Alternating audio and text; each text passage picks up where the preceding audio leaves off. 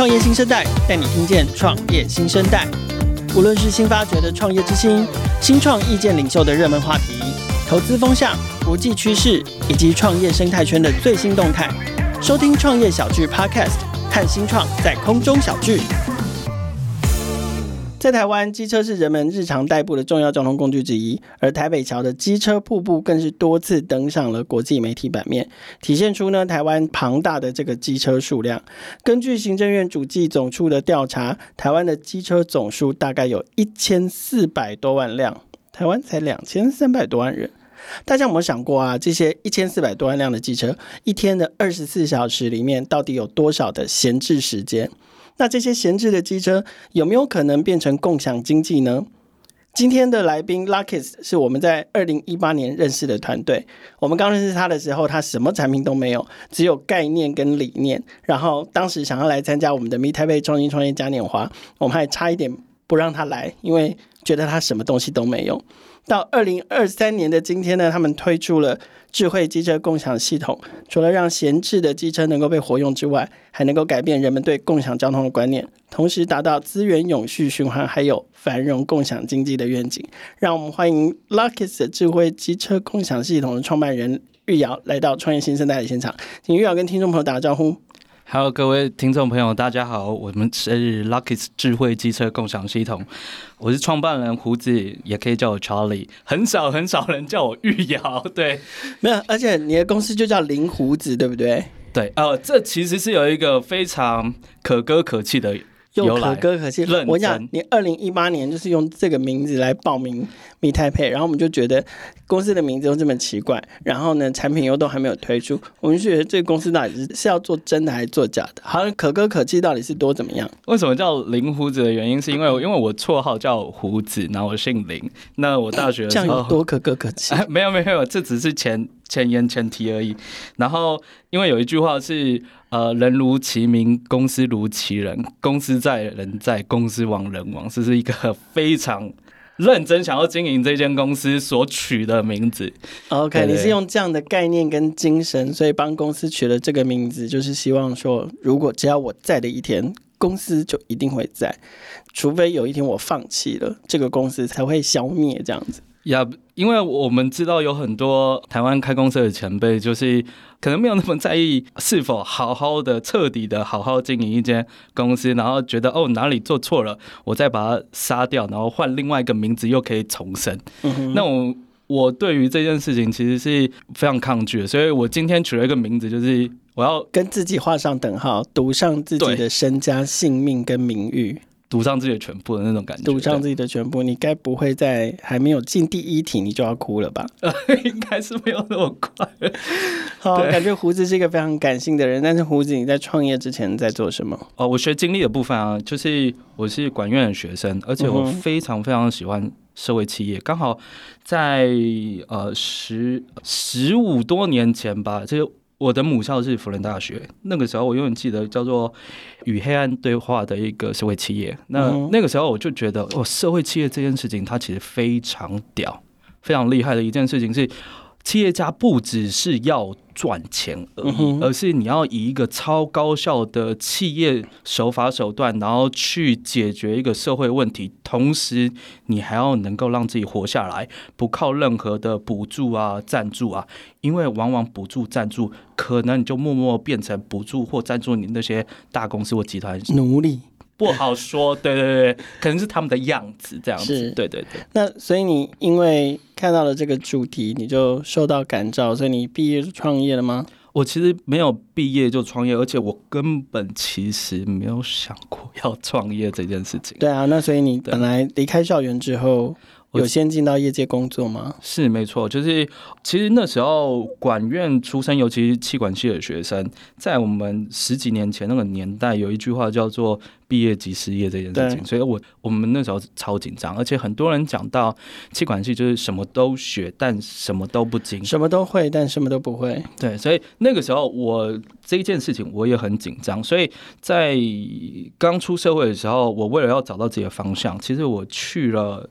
公关公司，行销公关公司的最大的原因，是因为我想要知道哪一个产业哪种类型的公司，它在最发光发热的时候是我想要的，是。而行销公关的产业可以让我快速的看到不同的产业啊、客户啊，他们发光发热的样子。是。那时候我有发现哦，资通讯 ICT，尤其是手机 App 的部分，它可以解决好多神奇的产业问题，用科技的力量去解决。嗯、呃，就是对，可能从头到尾颠覆一些什么事情。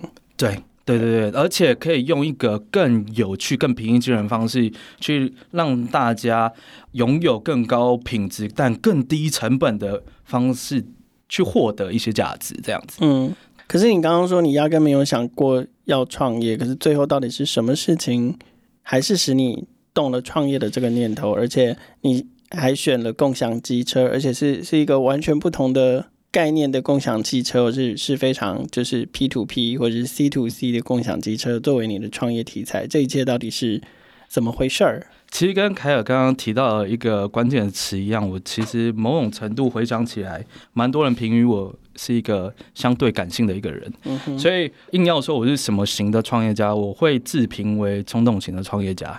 就我心中在待了不同的公司了之后，跟不同的。企业主相处完之后，我心中有一个自己想要的企业文化，但我一直没有找到。也许有，但我没有这个缘分找到。那既然没有找到，我就想要创一个。那也是在创业的时候的头两个月，我很记得头两个月那时候创业有一件事情很重要，就是资金嘛。即便到现在还是很重要。所以很多人在问我说，怎么样想到 Lucky 智慧机车共享系统这个 idea 的时候。我不会说是我去找的，我每次分享都是其实比较像是被雷打到这个 idea 找到我的。那个概念是我就是要筹钱嘛，我就在心里想说。我的名下，我特别去那个那户政事务所那那些地方，然后去查说，哦，我名字下面到底有没有一栋房子？说不定有嘛，没查不知道。一栋房哪哪有这种事？怎么会？然后汽车，诶，我也没有汽车，所以 Airbnb 不用想了。然后 Uber Uber E 那种要开汽车或计程车什么之类的也不用想，不用想了。但我有一台机车，可是我两三个礼拜还是会骑那么一次。因为出社会之后，就是上下班的习惯有点改变，但是两三个礼拜还是会骑那么一次，然后不像之前大学期间会天天骑，所以我就在想说，这两三个礼拜我要骑一次，如果我把它卖掉，然后再去骑 WeMo，这不是有点蠢嘛？然后我就在想说，那有没有一个方式是我可以 keep 住它，就是资产我不要卖掉，对，机车我不要卖掉，然后可以。出租给其他人，但是如果说不用的时候可以出租给其他人，对对对。然后，但是如果说呃，我还需要跟别人约时间，然后碰面、交钥匙这些事情，那也很麻烦。我出国怎么办？我想到的是出国怎么办，嗯、或者我在睡觉的时候怎么办？势必一定要有一套无人化的系统。但我发现台湾找完，台湾没有；去海外找，亚洲没有；去到欧洲、戏谷之类的地方，我去找都没有这一套。专否现有的机车去共享，而且是无侵入式改装。我更正是无侵入式改装。对，因为我本身不是改装派，我比较偏原装派的。对，对对，我很少去做改装东西。对，所以我就想说，这个心理门槛势必一定要克服掉。所以。我就伙同我的亲朋好友啊，就是不管是大学啊，或出社会认识啊，然后朋友的男朋友的女朋友什么之类的啊，这些就是凑齐有关研发端的、行销端的，还有财务端的，还有就是亲朋好友们，不管是集资或是集合大家的专业力气，就一路的打怪打到现在这样子。好，那个在正式跟大家介绍你们，因为你们现在终于有了这个。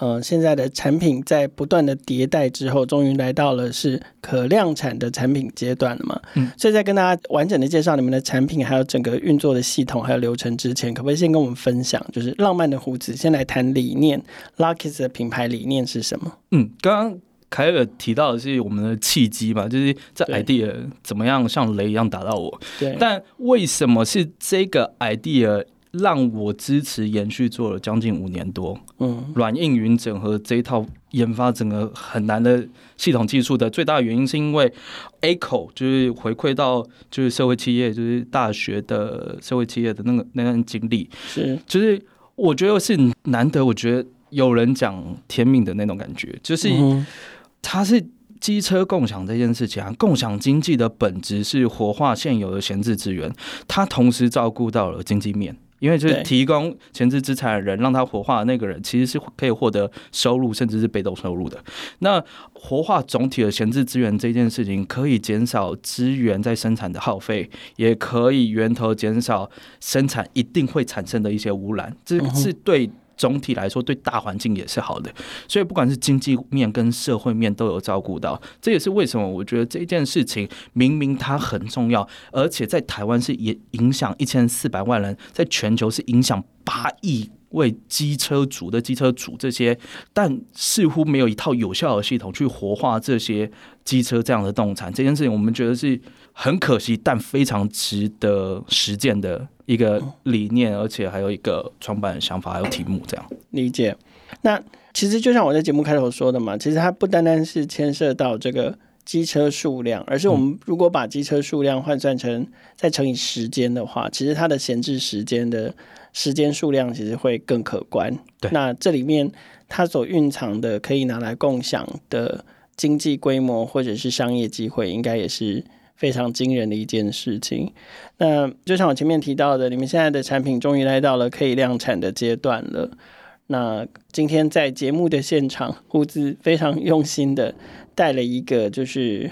实体的真正的当然是从报废车辆上面取得的机车的车头，然后上面加挂了他们 Locus 的这个非侵入式装置的这个机车锁头哦，所以可不可以从硬体到软体到系统，从车主到租客这几个不同的面向跟角度，跟大家介绍一下，如果是消费者他们要使用 Luckys 这套系统软硬整合的系统的话。他们大概的使用情境会是什么？我们先从车主开始好了。好像车主的部分，其实我们没有那么狭隘，不只是车主，或者是本来就在做机车租赁的车行老板，嗯、他拿到了我们的智慧机车共享油门锁那个装置，以及就是机车钥匙胚的部分，他就先把钥匙胚跟自己原始的机车钥匙，先去熟悉的钥匙行去复制一把。含有晶片可感应的那把机车钥匙就可以跟装置配合，就是上架机车龙头那边。嗯、那车主啊，我们称之为车东啦，或者是车行老板，他基本上就是把智慧机车共享油门锁先放在机车龙头的油门跟前刹车杆，就是油门油门的那一边右边的把手，油门把手跟前面的那个刹车杆一起锁起来。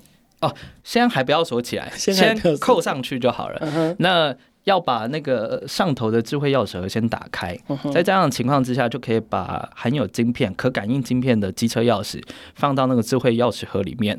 那第二个步骤就是把钥匙盒先关上去，然后最后一个步骤就是把。龙头的油门跟前刹车杆，用那个智慧机车的共享装置把它锁起来。嗯、那手机 APP 的部分就要帮自己的机车，很像房东那样，五九一租网或 Airbnb 那样，先帮自己的机车去定每分钟的共享的价格，以及可被媒合的上下架时间。什么时候你希望这台机车被下架？那在此之前，系统就会不断帮你媒合。那当然，很像房东的另外一件事情是。车主要帮自己的机车，像是有机顶安全帽啊、雨衣几件、加什么油，然后这些周边配件或者是小叮咛这些，在 Owner App，我们称之为 Owner App，给车东用的那个后台管理 App，去设定完了之后就可以上架。那上架完了之后呢，我们的手机 APP 就会直接在 Google Map 上面帮忙产生了一个。你在哪里上架？假设是台北一零一那边好了，我们就会以台北一零一那边为一个中心点，会产生一个走路五到七分钟的还车范围。嗯哼，对，这是所有机车只要一上架一定会有的。那我可以把它设定的更远一点吗？就是我有本事从一零一走到六张里，那要不要？你能不能让我的车可以跑到那么远的地方去？这一部分呢、啊，我们在今年有。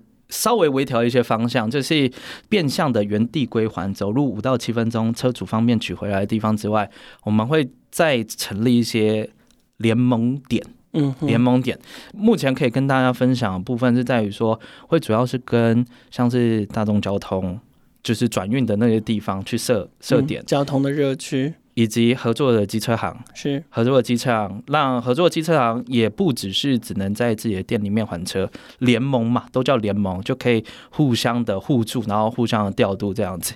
那我们认为联盟圈这个营运模式，老实讲啊，也不是我们自己研发，而是全球目前。公认几乎是公认，这是智慧城市展里面很多的长官都有提到，就是 U-Bike 的商业模式，场站这件事情，对，它可以让消费者终端借车的人还车比原。店还车这件事情，假地假还这件事情，还要来的相对方便一些。那对于提供 supply 端要回收自己的车辆或管理保养自己的车辆，成本也相对比较低一些。而目前全球证明 U-Bike 的商业模式是相对比较正确，而且可永续往下走的一个商业模式。所以这个部分的话，细节的部分我们就会在年底让大家可以看得到这样子。好，那我们刚刚大概讲的是车东的部分，它其实就像 Airbnb 的房东，嗯、就是你把房子整理好，钥匙准备好，对，备品也准备好，里面有什么东西，然后都把它一一列出来，列出来之后，你就可以把它丢上平台上架，然后接下来就可以出租嘛，对，不对？是。好，那车客要怎么借呢？车客的部分啊，其实老实讲，我们在这几年参展过程中比较少人问，因为、嗯。那个模式真的很像借 U-Bike 或者借 WeMo Iron GoShare，我就打开了 Renter App 车客用的那个 APP。为什么叫车客？是因为呃房东跟房客嘛，那我们就是车东跟车客。那 Renter 就是车客把 Renter App 打开了之后，先设定很像走进一个机车的租赁行，然后跟老板讲说哦，我要借大概多久的车，那我们就会去媒合。车客附近适合他的车东的机车，或者是车行老板的机车，没合给他。那他再去选定他最后、最后、最后要还车的那个联盟圈这个部分，然后我们就会推荐给他这些机车。他选定完了之后，再看不管是价格啊、还车的地方、车况这些，确定都没有问题。那他就有十分钟的找车的那个时间。找到车之后，如果说啊他找车有困难，其实我们也有。街景照这个服务，它可以用街景照去更细部的去找到机车，然后用这台机车。那我们基本上啊，如果说车客他定六个小时，六个小时，然后找到了车，但他实际上只有用了三十分钟，那我们就只会算三十分钟的钱。那不管是开发票啊，或者是支付的部分的话，我们全部都在手机 APP 上面完成。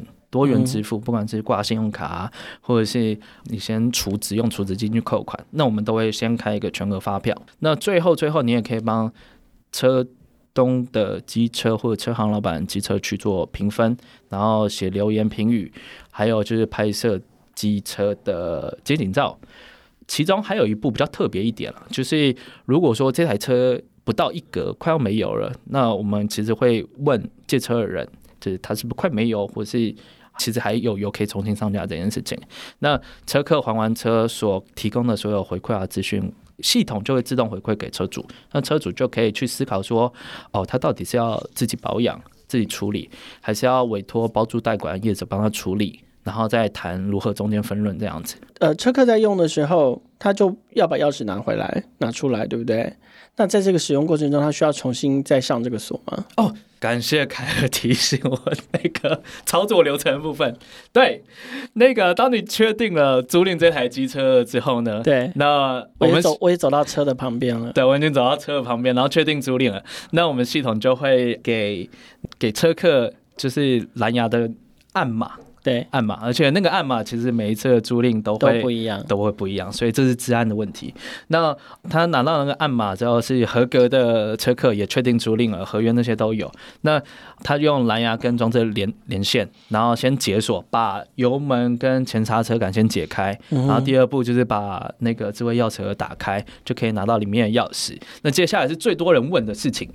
请问这个装置要一直卡在龙头的油门跟前刹车杆上面吗？当然是，当然是，当然是不用啊，不用怎么骑车？对。可是我我好奇的是说，那如果我骑骑骑骑，然后我经过屈臣氏，想说让我下去买个东西好了，那我需要把车在锁上吗？在锁上，它会恢复成出租中的状态，还是它依然是在使用中的状态？哦，其实那个概念就是你在租的这一段期间，这个装置就是让使用者有使用权嘛。他使用的这段期间，只要还没按下还车，嗯，就还没走完还车流程，他都可以上锁，然后解锁，上锁解锁这样子。对，那有没有人最后不还钥匙啊？嗯、哦，对。凯尔，谢谢你问这个问题。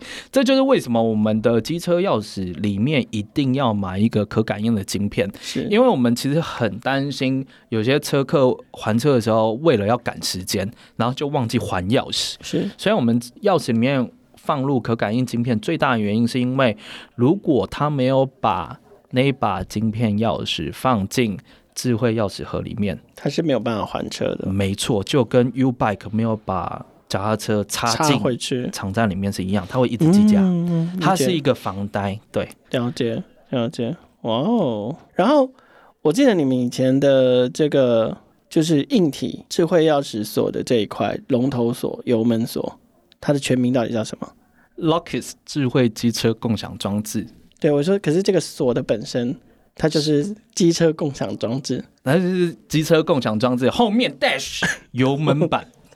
但我们其实其实觉得觉得油 油门版又太 low，所以我们后来确实有帮我们的一代还有二代正式定名，就在四月十四号正式定名。嗯哼，一个叫代号 C，就是膝盖的 C。嗯，那二代是代号 One，那英文一代是 S E E D Seed，那二代 One 嘛，那取谐音名是 Want。OK，W N T 对。好，它主要是从 U 型锁变成刹车锁。所以 U 型锁本来不是锁在，也是锁在油门上吗？不是，它是锁在轮胎。轮胎上，然后后来变成这个油门锁。对，我你会会这样的考量是什么？然后你们现在其实是以 Want 新一代、第二代的这个 Want Want 作为你们现在最主力的产品，会有这样改良，对你们来说，或是说你你相你希望这样对车东或车客来说，会创造怎么样更好的体验？嗯，呃，为什么一代？老实讲，我们没有。我就很诚实的讲，一代我们为什么没有进到量产，就直接跳到二代 Want？最大的原因是因为使用者体验真的太重要了。嗯，就是我们在参展的时候，其实有很多会员回馈我们说，他其实机车不用大锁，最大的原因是因为他不喜欢弯腰，然后有时候手会被轮胎弄脏，所以可能一两个月就不用那个装置，就不用那个机车锁在后轮的这种。对，可是可是我也蛮好奇的，就是哎，因为我自己很久没有骑车了，大概也是一样嘛。出社会之后，好了，我至少三十岁之后是不骑摩托车了，所以我大概已经十几年没有骑车。我也很好奇，就是说，哎，为什么是台湾的社会治安变得进步了吗？还是机车失窃率下降？还是说盗窃机车这件事情变成是一个没有没有价值的行为？我发现现在的大部分的摩托车也真的都不上锁了，对不对？哦，现在大部分机车不上锁，在还是因为有新的锁的设计。其实是在十几年前有一个非常关键的一件事情，这是监理站的朋友分享的。对，就是参展的时候遇到，然后他们就说，在十几多年前的时候，为什么机车沙漏市场，也就是把车子偷走，然后拆解，然后零件拿去卖这件事情很风行，可是突然间在十几年前就没那么风行。其实是监理站他们有分享到，是所有重要的零件上面，他们后来都有印类似像引擎。引码的那种东西，对，就是、追踪码的概念。追踪码，他们是这件事情编码，就是成本又低又简单，但非常有效。要追踪谁沙漏、谁偷车是非常有效的一件事情，就是消灭了黑市，就导致这一件事情让他有心人士觉得哇，太容易被抓了。然后我赚卖那个零件，其实也没办法赚多少，是他们就渐渐的。这个市场就慢慢的没落，就没怎么人偷机车这样子。对，对，然后也就进一步改变了车主的行为，会形成刚刚这个胡子说的，现在车主都说我懒得弯腰，我没有，我们现在的车都没有在锁大锁的，因为我不想要把弯把腰弯下去，所以是因为这件事情促使你改良你自己的这个锁，从 U 型锁变成刹车锁。我也趁这个机会，就是公开的分享一个很少在。外面讲的，其实刚刚讲的都是对外的那个公关版本。嗯，那事实上，我们改从 Lucky Seat 到 Lucky Want，最大的一个最后一根稻草，其实是我在拍形象影片的时候。嗯哼，我永远记得是在台北小巨蛋那边，那是台湾 Tech Arena 有请专业摄影团队帮我们拍 Lucky Seat，就是后轮版本。那个时候我们拍整个操作流程拍到一半，编剧拿了一一张湿纸巾给我，我就问他说：“哎，你干嘛突然拿一张湿纸巾给我？要干嘛？”他说：“没有，你的手擦干净了之后，这样拍起来会比较好看。”就是太狼狈了。对，我心里在想的事情是：哦天哪！要是未来我的会员每一个人都要用完我的系统，都要都要洗手或洗手或擦手，那我自己都受不了这件事情。我是。不允许这件事情发生的。那所以这个最后一根稻草就是我们不能跟会员的使用者体验这件事情做妥协。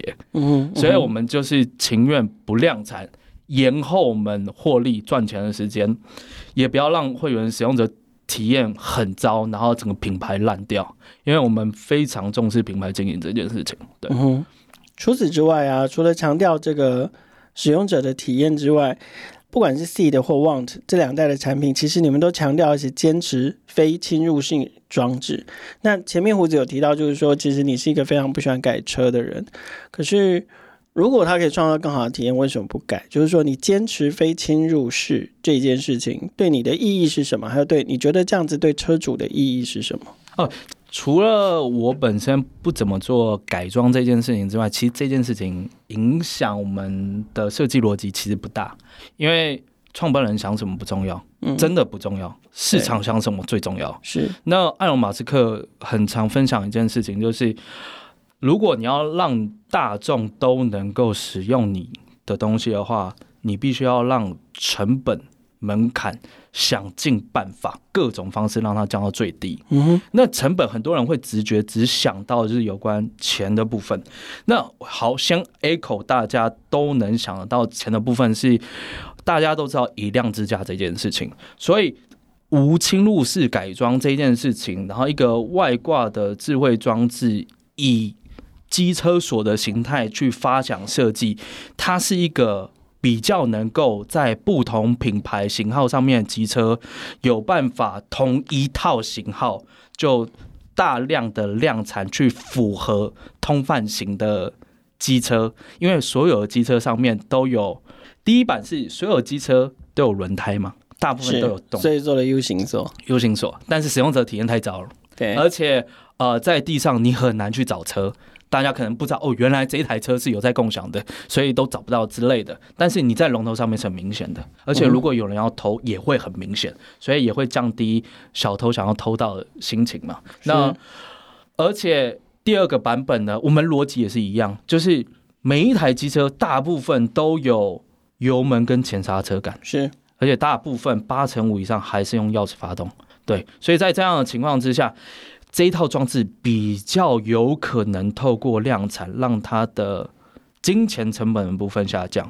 接下来我要讲的事情是比较少人会关注到的，是心理门槛。嗯哼，因为至少没有问过半数以上，不管是个人车主，哪怕那台机车他几个月都没有在用，或者是车行老板，他一间车行里面至少五十上百台机车，他们也。至少过半不太愿意让一个新创公司去改他的机车。嗯哼，是信任的问题，一个是信任问题，信任度的问题。第二件事，这个心理门槛就很高了。嗯哼，第二件事情是，如果改下去了，后来不想要共享，想要改回来怎么办？那不就是第二个成本了？嗯、是。那第三件事情是在于说，呃，很难去厘清。就是改装完之后，就算新创公司它本身技术再好，改下去改回来都没有问题。但是如果机车在改回来了之后，后来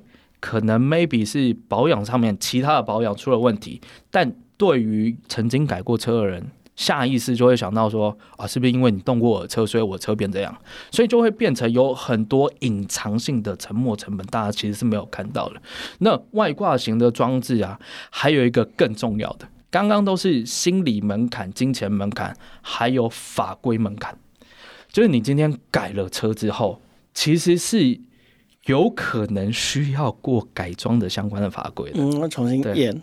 对，嗯、那为什么大家会说，嗯，移工改车什么之类的，好像都没有这个 issue 啊问题？那是因为他们改的是脚踏电动脚踏车，而且量没有很大，是量没有很大的情况之下，maybe maybe 政府可能会睁一只眼闭一只眼。但如果说你今天定位你就是一个国际品牌，而且未来是要 scale up 的，嗯、那你必须要先想到不同的。当地的交通法规的问题，对改装法规的问题，然后还有当地的文化到底可不可以接受的这些问题，嗯、对，所以我们整个设计研发的逻辑、商业拓展逻辑都尽量是想办法把不管是金钱门槛、心理门槛、嗯、法规风险的这些门槛，想尽办法把它降到最低的逻辑去去执行这样子。整体上来说，其实就是 approachable、affordable 跟 accessible 都兼顾。让大家不管是要出租的人，或者是要使用的人，其实都能够有一个更好的解决方案。那前面其实胡子有提到，就是说，呃，我们在讲说定义车东这件事情，你不单单是只有车主，因为有些人可能是车行，所以看起来你们的服务对象，或者是说这些将来想要锁定的 TA，除了个人自己拥有一台机车这样的交通族群之外，其实也欢迎。车行或者是代管哦，那你们怎么去跟这些车行接触跟推广？对，呃，我觉得这个是新创在整个创业历程不断 pivot 一个很重要的一件事情。我们从今年的六月有一个很大的改变，今年的六月有一个很大的改变，就是在于说我们决定要把我们大部分的拓展的时间还有精力都先跟机车相关业者去洽谈合作。嗯是我必须要明确的讲这件事情，我们没有要放弃让每一台机车都有机会共享这件事情，这也是我们的这个愿景、理想以及设计逻辑，而且我们认为这件事情一定是未来的趋势。是对，那只是摆阶段，每一个阶段每一个阶段的做什么事情，投资报酬率最高。嗯，我们现在的想法是。我们这研发过程的五年多来，其实一直在想尽办法，用最大的精力跟个人车主 C to C 的商业模式去沟通。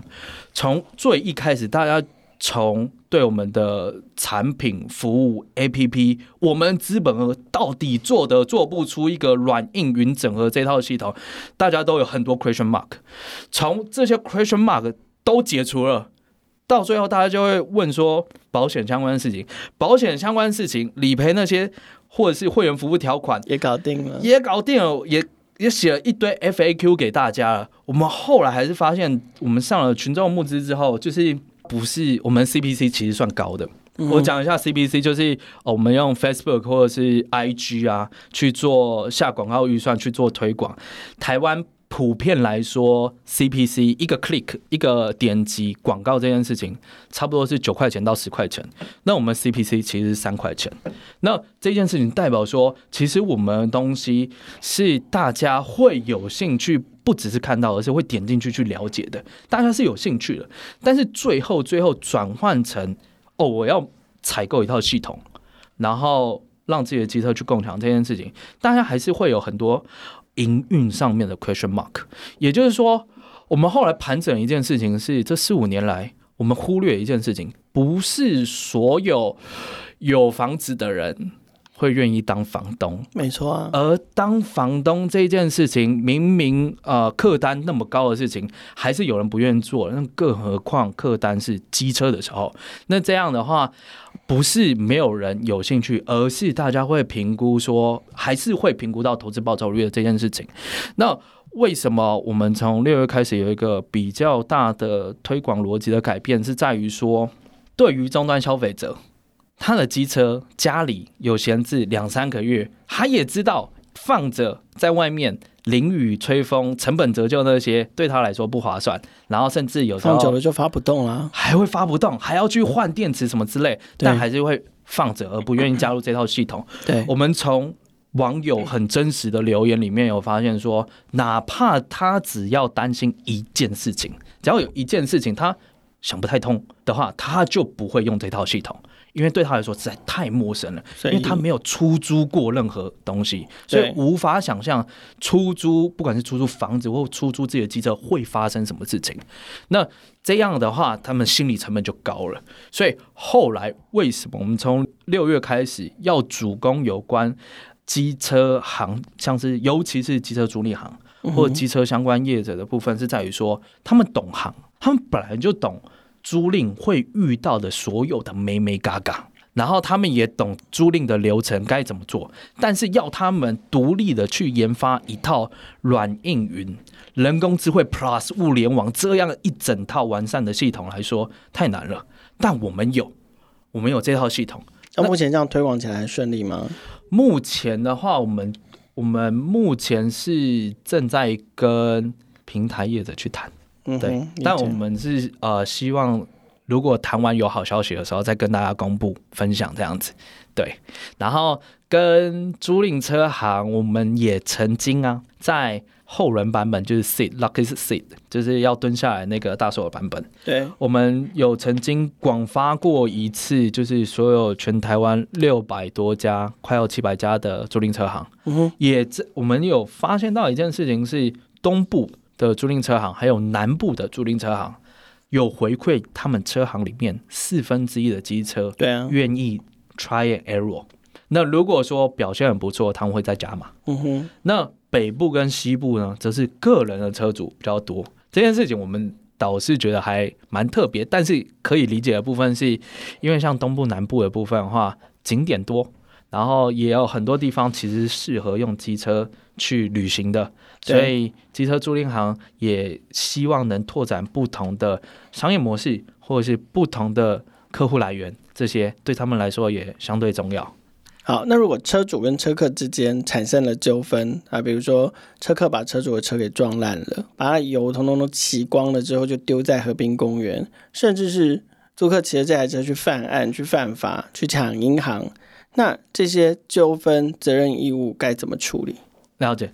呃，像这个部分呢、啊，这也是为什么我们一定要请专业的律师事务所帮我们依据交通部本来就有颁布的机车租赁定型化去契约，去再拟定成一个适合数位平台的一个版本的最大的原因，是因为其实老实讲，就跟租房子，房东会给你一个定型化的租赁契约的概念是一样，其实那个。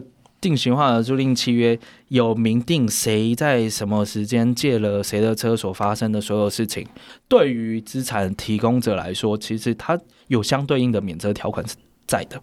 嗯哼，对，而且机车租赁这件事情不是我们发明的，它其实从传统租赁车行时代就一直有的一个商业模式。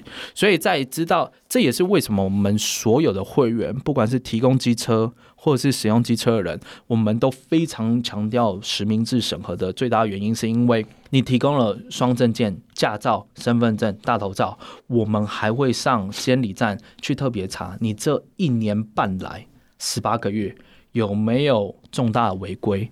如果你闯过一次红灯就直接违规三点，嗯，那我们就会劝退，请他就是这段期间不要再犯案，然后去再重新审核这样子。那主要也是保护提供机车的车主他们的爱车。那车主的部分呢，行照这件事情，我们也会去审核说他。至少最基本的是不是他自己的？哎、欸，对对，资产嘛，是不是他自己的？对，不能偷他爸的车来的。还有，除非有写很明确的委托啦。对对对。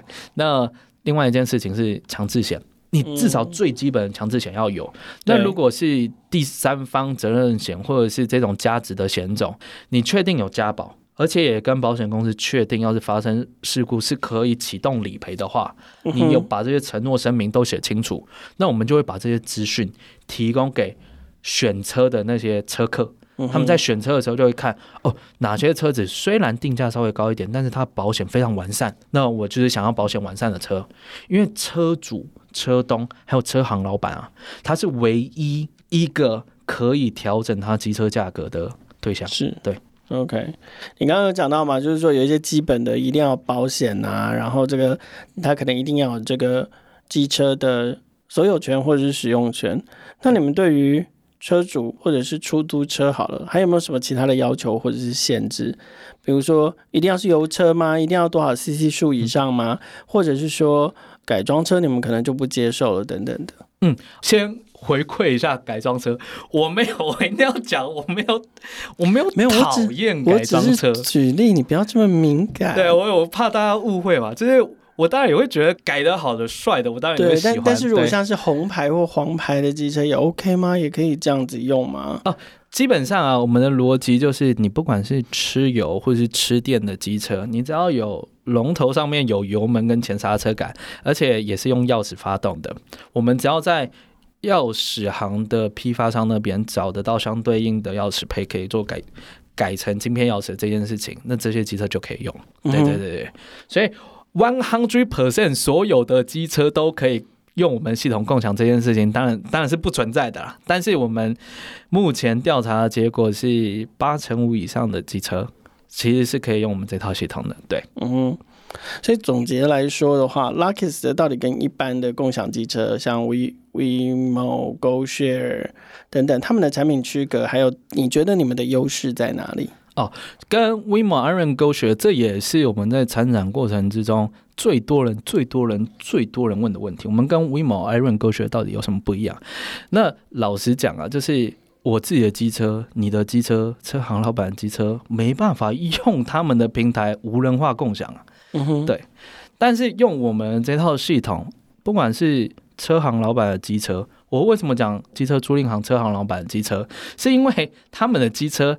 其实就跟一般家庭的机车其实是一样的，也是用钥匙发动。对，所以对我们来说，他们就是比较大的合作的车东。是，而且我们更希望是未来如果合作愉快的话，他们还可以成为我们的示范通路。嗯哼，然后就当地的限制去服务更多可能是散户或个人车东或家庭里面有前置的机车这些车主车东这样子。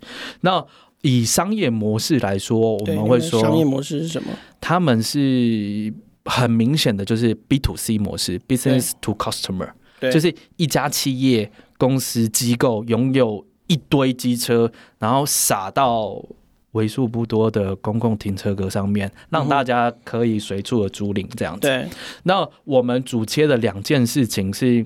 B to B to C，也就是说，我们其实是可以跟现行的机车业者，不管是机车行有多余的机车，或机车租赁业者，切一部分的机车来让它数位转型变无人化共享，或者是 C to C 的模式，车主个人家庭里面，你要是有闲置的三个月才会骑那么一次这样的机车，那你可以自己营运，自己去设定。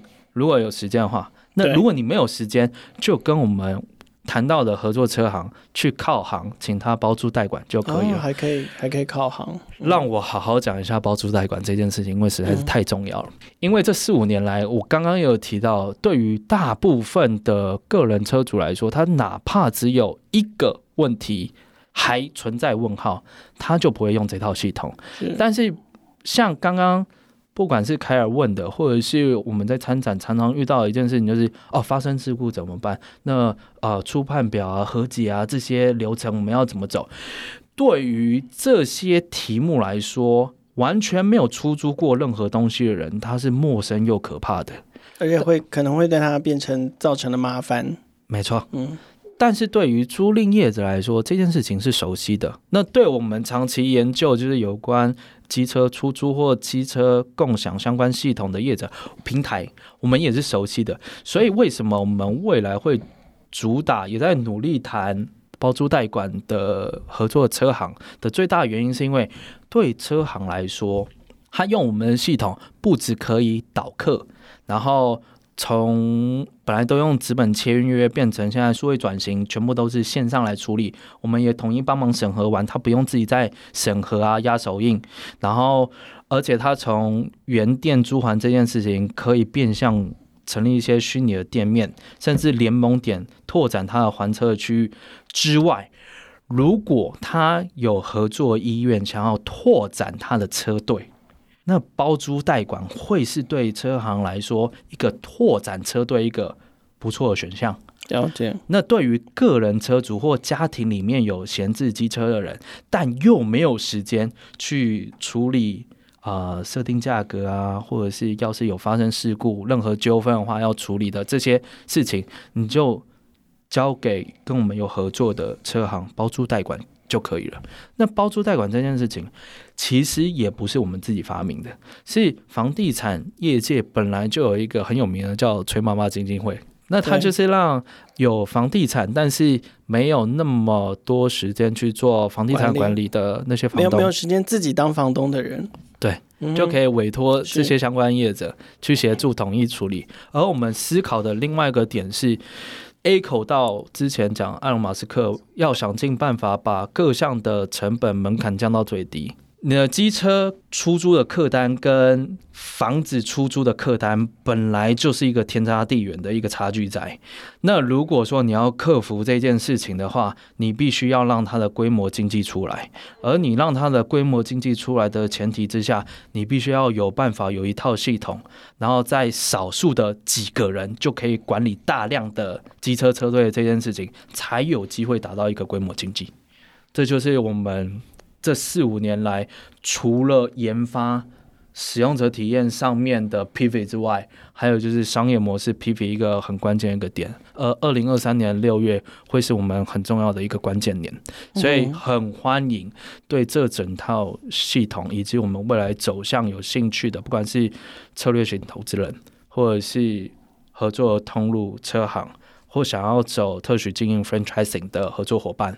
都可以欢迎来跟我们洽谈这样子。嗯，所以其实你们你们的收益的模式其实就是，当这个租赁的交易成交了之后，然后这中间产生的费用，你们会有一个分配嘛？对不对？对对，然后定价的人是谁？定价的人是车主、车主、车东，对，或者是包租代管的业者。OK，或车行老板，那分润怎么拆？呃，我们的终端分润目前公开在不管是群众集资平台或者是官网上面都是三七分，就是、uh -huh. 啊会收其他钱吗？其他钱的部分是这样，因为毕竟我们还是会有一套智慧装置、智慧系统在，然后还有感应晶片的机车钥匙，所以目前啦，我们原价定九千九百九，那群众集资在六月十八号一个月。九千九百九是什么东西？九千九百九是要先采购这套装置下来，哦，买锁，对对对，买软硬整合的东西，这整套解决方案。系统。那其实我们还是因为我们的智慧装置里面其实还是有 SIM 卡，对，所以我们要付钱给那个 不管是 Google 云端、Google Cloud 或者是中华电信、原传这些电信商，对，所以我们每个月还是会有一个基本的月费在。嗯，但最棒的地方是。你赚的钱，你的机车透过我们系统共享出租出去所赚的钱，如果还没有超过月费的话，我们都还不会抽成哦。Oh, okay. 超过的部分我们才会抽成。了解。对，对，那最最最最棒的一件事情是，不管是群众集资或者未来的合作伙伴，是我们其实有 buyback 的机制，嗯，因为我们非常希望我们的装置未来如果假设。车主或车行老板这些合作伙伴觉得，哎、没有什么效益，我不想要继续用。我希望他们不要把它当垃圾放在仓库里面长灰尘。如果说功能完好，你退给我们，我们就会部分折价的买回来嘛。了解。我们整理完之后，再给下一位有缘的合作伙伴继续用，这才是真正要做 ESG 循环经济该做的事情。也就是说，我们的相关的不管是装置的外观设计、商业设计逻辑，是很强调。永续啊，ESG 相关的这些事情，而我们这件事情不是在今年还去年才做了，因为虽然我们知道全球，尤其台湾，在去年突然间真的是突然间，对，非非常的热热衷 ESG 近零碳排，当然这跟政府政策还有全球的趋势是有很大的关系的。但我们觉得，我们的看法是这件事情其实某种程度真的是有点太慢，那种感觉是。啊！终于全球重视了这件事情，是因为以长远来看，地球的资源或环境耗竭了，你赚再多钱到底要干嘛？而且你真的有机会搭得上 spaceship 去火星这件事情吗？有多少人排队这件事情，你知道吗？但我还是要很现实的，先回到地球上来谈赚钱这件事情。是，就是如果真的车东使用了你们的服务，我记得你们好像有试算了一个金额，就是他最多一年可以赚到多少钱？这个要不要跟大家分享一下？OK，就是嗯，其实我们在外面跟大家分享，比较像是一两年你把自己的机车赚回来，然后那个算法怎么算呢？就是。我们在草创的时候，那非常必须要非常感谢我们的竞合对手 WeMo，他非常的，你确定人家要把你当对手吗？哎，没有，我希望他们把我们当对手。哎，我我这件事情可以分享。二零一八年我们第一次参展的时候，超他们的。他们的同仁真的都超可爱的，就是我们那个时候什么都没有，就是二零一八年我们只有 idea 跟简报。我因为记得是两个，应该是 PM，就是到走到我们摊位，然后第一句话就说：“哦，那个我先跟你讲，我们是 WeMo 的人，对，然后但我们实在太好奇你们在做什么事情了，所以来你们摊位来了解一下。”是，那其实陆续啊，我们甚至是。我去参加我朋友的婚宴，那我朋友还跟我讲说：“哎、欸，那一桌啊，其实是 WeMo 的谁谁谁谁谁谁，然后就串上线认识。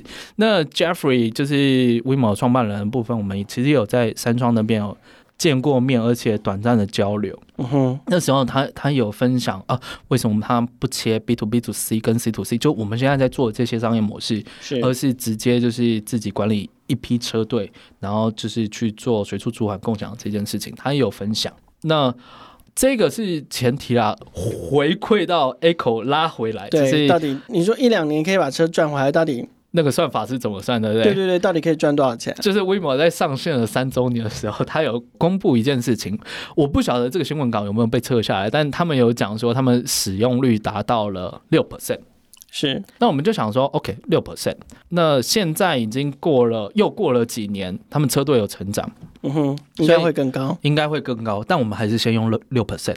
那我们用六 percent 这样的使用率去算整年度三百六十五天，然后每天一千四百四十分钟，因为它大家都是用分钟去算计价嘛。一千四百四十分钟怎么怎么来？就是用二十四小时，二十四小时，也就是说你的机车在二十四小时里面，只要有被用了百分之六，然后每分钟你们收多少钱？他们的计价最近有调整到三块钱这件事情，所以我们就直接乘上三元，三块钱，然后再乘上三百六十五天，对，最后得出来的金额大概是将近九万五千块，将近九万五千块，对，所以它还有可能再更高。它是有可能更高更低，取决于你出租了什么车，或者是定价，还有你放在哪些点位，都是很重要，会影响到你的收入的。对，其实逻辑跟房东真的都非常像。那我们其实还有在算过一个传统租赁车行的日租方案。传统租赁车行日租方案，我们很悲观悲观的去算一个月三十天嘛。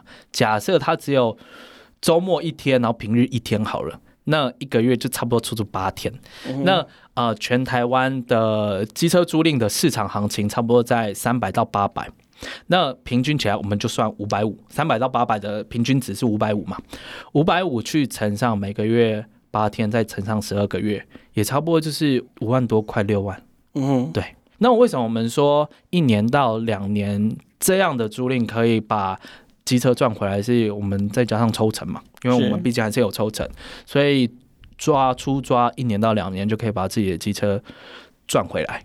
但当然啦，如果你大部分时间是自己在用，并没有出租，或者是你采购的系统分钟数没有那么高，对，你采购的系统跟 PS One 一样放在仓储里面，不好意思，你也不太可能赚回一套机车。等于说，它的算法就是用像 WeMo Iron GoShare 这样的二十四小时营运，还要看你自己的机车放在哪些地方，是不是热门点，然后保养程度。以及市场到底喜不喜欢用你的车，这些其实都是有影响的。但我们初算以收入来说，会是这样的概念。这样，好，节目来到最后一段，我要来问会哭的问题喽。五年，当然中间有一代已经很接近要量产了，但是又是被你们自己砍掉重练。所以五年来，然后包含我自己，就是每一次在展会啊或其他活动现场碰到胡子，我就问他说：“你们团队现在到底是怎样啦？到底东西到底出来了没啦？”然后怎么这么久了，就是始终都只闻楼梯响，不见人下来。所以我想，在五年的创业过程中，应该有碰到蛮多的质疑啦，或者是好奇啊，或者是看好不看好等等的。聊一下你一路以来的心路历程吧。我希望你不要哭，拜托。对，没有啊。现在我觉得五年多了，二零一七年十二月十二号成立，也是用我生日的那一天。二零一几？二零一七十二十二，对，OK OK，那时候公司注册成立，还用自己的生日，对，你真的是，而且我特别要求要压那一天，就是零胡子，真的等于零胡子这样子，对，所以我非常我非常重视这间公司，对，以及他未来要做的事情，对，是，那中间到底有没有许多质疑？当然是非常多，而且不止来自于陌生人，更多的也有来自就是。离自己最近的亲朋好友，当然一定也是有。你有跟他们借钱吗？我不得不说，我目前的股东群大部分真的都是亲朋好友，就是三 F。然后对，然后能够坚持到现在，也真的他们帮了非常多的忙。但我真的不得不说，凯尔以前常常考 C 我说我到底是不是富二代？不是，对，我不是考 C，我是好奇，就是说是不是其实你们家有很多房子在出租，所以就可以一直支撑你不断的追逐自己的梦想而已。其实其实不是哦，就是 富二代这件事情，我觉得在台湾。可能要张国伟之类的那样人才才算才不叫算是，我不想要拉低他们的这个，你知道吗？财财产净值，对，就拉低那个平均值这样子。对，对，OK，我可能会把他们拉得很惨，这样子，拉得很低这样。对，但我亲朋好友群确实也不是贫户。我们称之为比较多、比较多人讲的是，其实就是中产阶级一般的家庭这样子。让他愿意支持你，那愿意支持，而且过程之中当然会有许多的 conflict，就是冲突以及不理解、不谅解为什么方向这样走。那对于长一辈的来说，就是 C to C 模式、B to B to C 模式，就是对他们来说。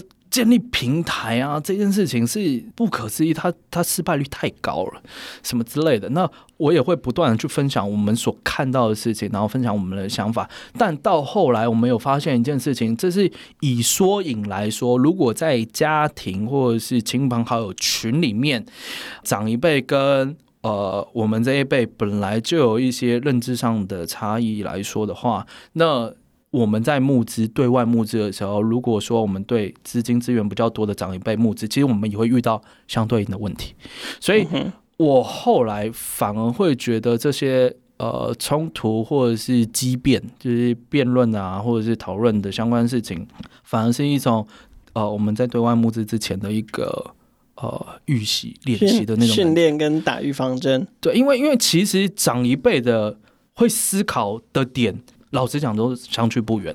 就算是有创业过或没创业过的，因为他们毕竟生长的那个年代，而且所熟悉的，我们称之为熟悉的成功方程式，其实也都差不多。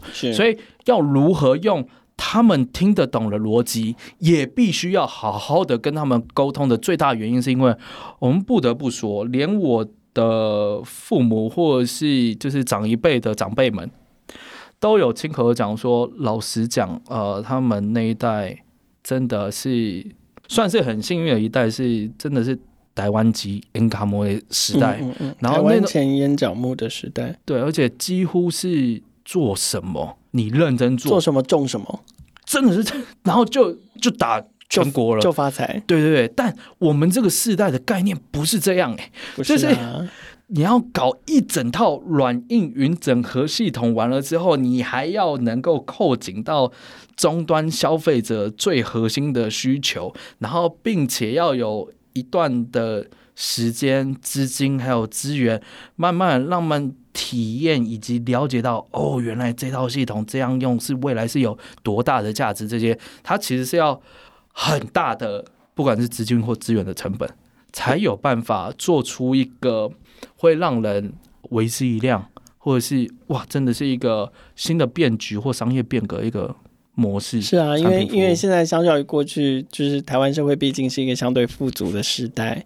那在这个时代底下，你要找到需求缺口，就会变得更不容易。确实 OK，但是我觉得你听起来也还是很正向啦。你把这些挑战也好，或者是 questioning 也好，都当成补品在吃，当成就是练功武功秘籍在练，让自己变得更好。哦，因为因为在这个创业新生代正式录的之前，其实也有提到说，这段创业期间最痛苦的事情，或者是相关的经历，就是、嗯、我不得不说，有一件事情真的是必须新创的创办人自己要心脏够强大的事情，是你在人前永远要展现最充满希望、阳光，还有有愿景未来的那一面。当然，但人呐、啊，创办人，创办人是。人呢、人是还是一样是肉做的，有血肉做的，有七情六欲的，也有喜怒哀乐的。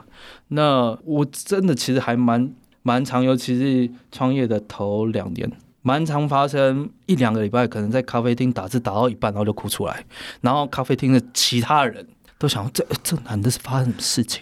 失恋吗？还是 然后就是。然后就或者是晚上在睡觉的时候，然后可能早上枕头就是湿的。为什么？你全部都是泪痕，在梦中哭泣。然后你是梦到你创业失败，还是就是白天碰所所遭受的压力？啊、呃，我觉得比较偏后者，就是遭受的压力，然后是不知不觉听到呃，尤其是听到。我不知道为什么听到邓紫棋的某些歌曲就特别的想哭，不是它内容，是那个旋律。没没事在这里打嗝干什么？对，就是所以所以真的是，不过也还好啊，有哭出来，就是慢慢有把你的压力抒发出来。我觉得凯尔讲的这句话太重要了，就是很多人会说哭没有用，我告诉你，哭其实很有用。为什么？哎，对新创来说，时间就是金钱，创办人必须要在。在大多数的时间保持正向、阳光、热情的一面，但因为你承受了太多已知跟未知的困难的这件事情，再加上人非圣贤，你一定会有负面的负面的情绪。对，那哭这件事情，我觉得是人类在生物里面很棒的一个机制，因为哭。他夯不啷当，可能会花你个十到二十分钟。你在人家面前哭没有用，但是你在自己只有一个人的时候，哭完了之后，浪费时间。你十几二十分钟可以换回一个，然后 refresh 完的一个正常的状态的话，是那十几二十分钟，我觉得投资报酬率其实是高的，因为总比重新开机的概念有点重新开机的概念，而且就是它其实就是一个。情绪上面的抒发，抒发完了之后呢，人前真的就是你回到人前，你就是要是社会期待的那个新创创办人的样子。对，好，时间关系，我要请你收起情绪，然后我要来到最后一题，就是现在 Luckys 已经进到了就是要准备量产的阶段了。对，那我想现阶段你最需要的创业资源应该就是资金。是，那我们也知道说。呃，胡子现在正在朝两个方向在努力，一个当然就是寻求投资人支持，然后另外一个部分也在挖贝的平台上面上了群目，希望可以获得终端消费者，尤其是第一批 early adopter 这个车东的支持。那针对这两群人，就是分别是 investor 或者是你在群目上面的 backer，你希望分别跟他们说什么话，然后希望他们如何支持你？我们要不要先从投资人的部分开始？好，投资人部分的话，确实我们现在在。我们募的这一 round 大约是一千五百万的新台币。那我们要做到什么事情呢？基本上我们会先量产一批试量产的这位装置，然后找到机车业者，然后跟我们合作，去比较像是一个示范的概念，可以跟不同的业者成立一些示范点，让当地对我们这套系统有兴趣，但是因为没有实际摸过或是。或是用过的，不管是车主或者是其他车行，想要就近体验，可以体验来拓展它的不管是知名度以及信任感，这件事情都是重要的。但这件事情必须首批的智慧装置必须要出来。那还有，当然就是大约一年半至两年的营运的 burn rate，这些我们很 roughly 的去抓。嗯哼，这件事情。那如果顺利募到资的话，你说的这个这个第一批试量产，然后同时等于是说示范点，是你希望在大概在什么时候可以实现这件事情？我们预计在如果我们顺利有拿到钱，对，我们在六月底之前，六月底之前有顺利拿到这些资金的话，那大约是在十二月的时候就可以做试营运。懂，因为我们抓的差不多是教料，就是电子料件，它那个寻货寻料的那个期间，目前还是稍微有一点点不太稳定，已经比就是疫情的期间好非常多，就是比长隆货柜塞港的那个时期好非常多了。但啊、呃，我们还是有抓一些 buffer 在了，对。嗯所以听起来动作是蛮快。那在群募的部分呢？那在群募的部分的话，我们其实是不管是个人车主，或者是租赁车行的老板，或其他像中古车行，或者是机车保养行、维修行这些老板，要是想要拓展不同的商业模式，然后甚至一起来开创不同的机车产业的相关商业革命的话，那欢迎就是可以在群众集资上面直接下定。OK，那个你们集资的 deadline 是什么时候？我们抓六月十八号，然后平台是在挖贝 OK 平台。Okay. 好，今天非常感谢 Lucky's 的创办人胡子 AKA Charlie 来到创业新声带节目的现场。听到这边的听众朋友，如果你是投资人或者是群众集资的支持者，你对于 Lucky's 的理念，还有他们的解决方案，还有希望最终可以达到的这个 C to C 或者是 B to B to C 的共享机车的商业模式，感到兴趣的话，都欢迎跟他们联系，或者是直接在群募平台挖贝上面支持他们的产品跟服务。每周听一集，认识一个创业新生代。我们的节目每周三固定更新上架，记得追踪订阅，才不会错过任何一集更新。更欢迎把节目分享给关注创新创业的朋友，让更多人听见。勇于挑战，大胆创业，像胡子这么浪漫又勇敢的创业新生代。